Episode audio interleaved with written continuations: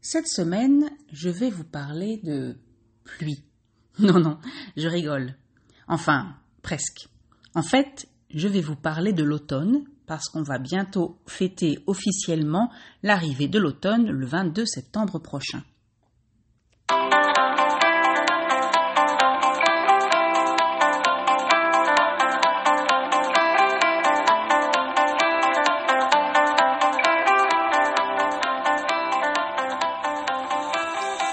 Bonjour et bienvenue à French to Go. Welcome to French to Go. Suivez-moi et mes amis sur ce podcast en français pour pratiquer le vocabulaire quotidien. Follow me and my friends in this podcast in French to practice daily vocabulary.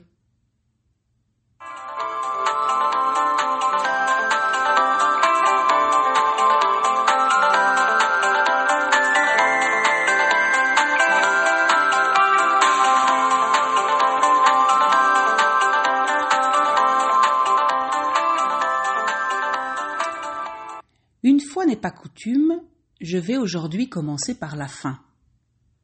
Vous vous souvenez de l'expression une fois n'est pas coutume Je vous en ai déjà parlé dans l'épisode numéro 15. Allez l'écouter si vous avez oublié. Alors, commencez par la fin. Qu'est-ce que j'entends par là? Eh bien, je vais vous parler de la suggestion que je vous ai faite à la fin de l'épisode 18 et vous donner une dernière occasion de participer. Oui, parce que, voyez-vous, le prochain épisode sera réalisé à partir de vos commentaires, de vos histoires, de vos phrases. Alors, si vous avez envie de, me, de vous reconnaître la prochaine fois que vous écoutez ce podcast, laissez-moi un petit mot. Je vous rappelle que vous pouvez me parler de vos enfants ou de ceux que vous voulez avoir, mais aussi de votre accouchement ou de celui de votre femme, ou toute anecdote en rapport avec cette partie de la vie et le retour à la maison avec un nouveau-né, avec un bébé. Alors, pour que ce soit plus simple, envoyez-moi votre phrase, votre petit texte ou votre message enregistré, en français bien sûr, à l'adresse mail frenchcart.gmail.com et en anglais frenchcart at gmail.com. Et ne manquez pas d'écouter l'épisode 21.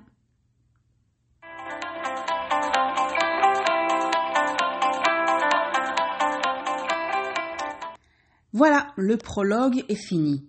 Un prologue, c'est une introduction à un texte. En fait, c'est ce qui vient avant la partie importante. Et cette semaine, je vais vous parler de pluie. non, non, je rigole. Enfin, presque. Je rigole, ça veut dire que je plaisante, que je vous fais une blague. En fait, on va bientôt fêter officiellement l'arrivée de l'automne, le 22 septembre prochain. Et la pluie est déjà là à Lyon. Bon, je vais être honnête avec vous, ce n'est pas encore la catastrophe. Il fait encore beau, assez souvent, et les températures sont bonnes. Mais on sent quand même la différence dans l'air. Je ne sais pas ce, que c'est exactement, peut-être les matins un peu frisquets.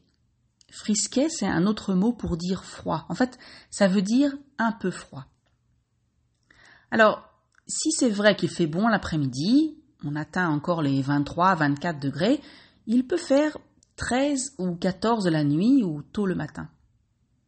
Et puis, il y a un peu plus de vent. Il y a aussi des, averses.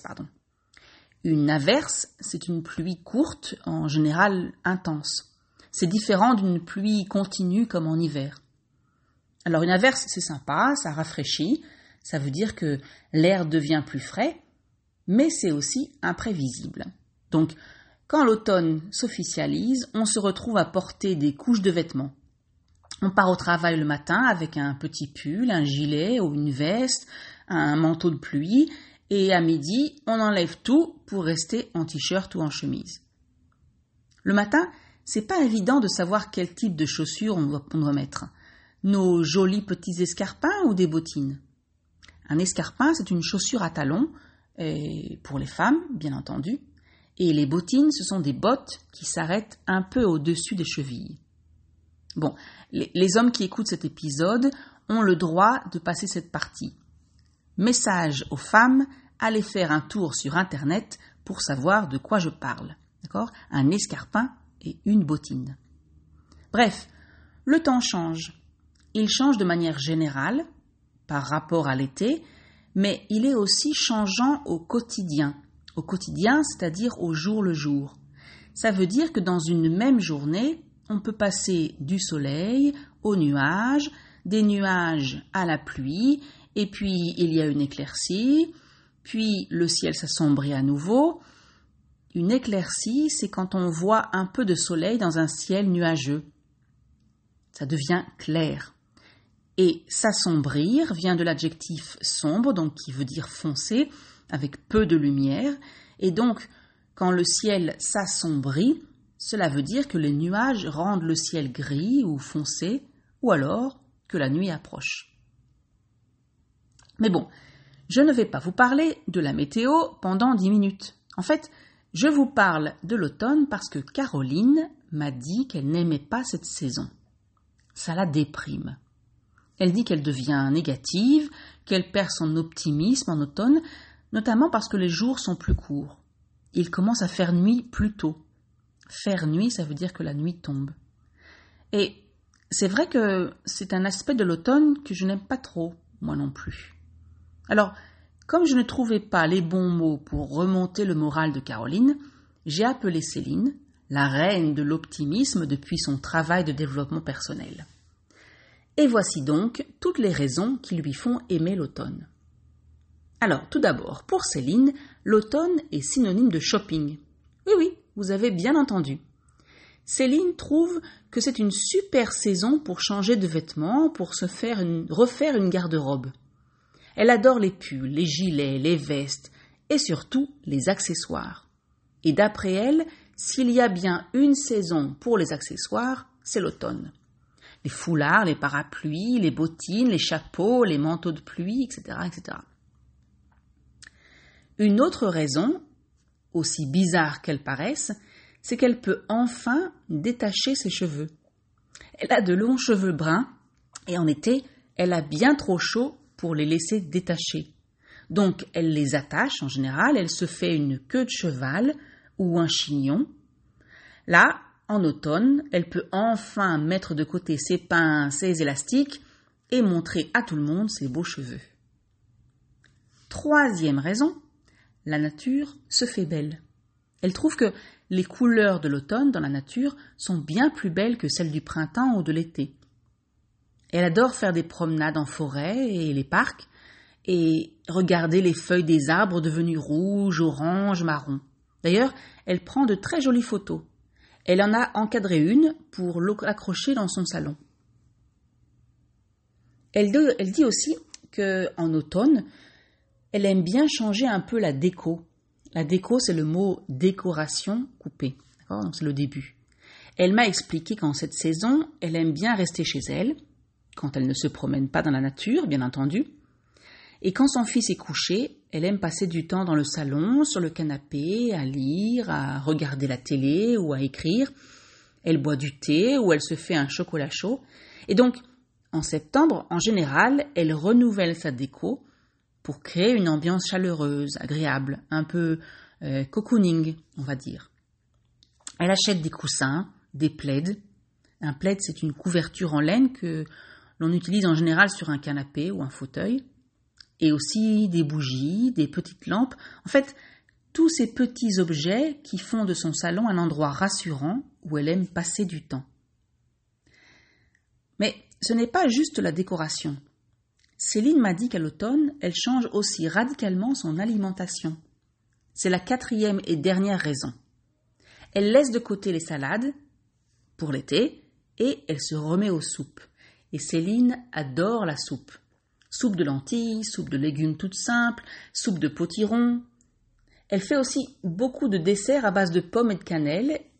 Et en fait, elle trouvait ça bizarre quand elle me l'a avoué, mais c'est vrai que elle associe vraiment chaque saison un type de plat. Elle m'a dit qu'en hiver et à l'automne, elle a du mal avec les crudités, ça veut dire les légumes crus. Elle ne peut les manger que en soupe ou cuits, en gratin, à la poêle. Mais j'imagine que c'est parce que les températures sont en baisse et donc ça lui donne le besoin de se réchauffer.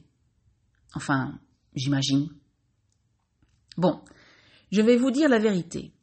Quand j'ai raconté tout ça à Caroline, elle n'a pas eu l'air vraiment convaincue. Il faut dire qu'elle n'est pas très balade en forêt, ce n'est pas vraiment son truc, ça veut dire que ça ne l'intéresse pas particulièrement, et qu'elle n'attache pas beaucoup d'importance à son intérieur, encore moins maintenant avec son bébé. Le mot d'ordre, c'est pratique. Un mot d'ordre, c'est comme un slogan, comme une idée qui rassemble des personnes ou qui donne le ton. Donc, chez elle, chez Caroline, tout doit être pratique.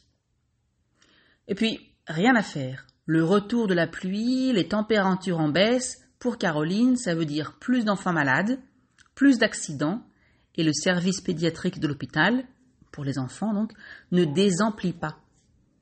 Se désemplir, ça veut dire se vider. Donc en général, on utilise ce verbe dans une phrase négative pour dire qu'un lieu est toujours plein. Bref, le seul moyen que j'ai trouvé pour lui remonter le moral, pour qu'elle soit moins triste, moins déprimée, ça a été de la chouchouter. Ça veut dire de m'occuper d'elle, de lui faire du bien, lui préparer quelque chose de bon. Je l'ai invitée chez moi samedi après-midi. J'ai préparé un bon gâteau aux carottes et aux noix. Je nous ai fait un délicieux cappuccino. Et on a papoté comme dans le bon vieux temps. De tout et de rien. Pendant qu'Aurélie, son bébé, dormait profondément dans sa poussette. à croire que les bébés savent apprécier chaque instant, peu importe la saison.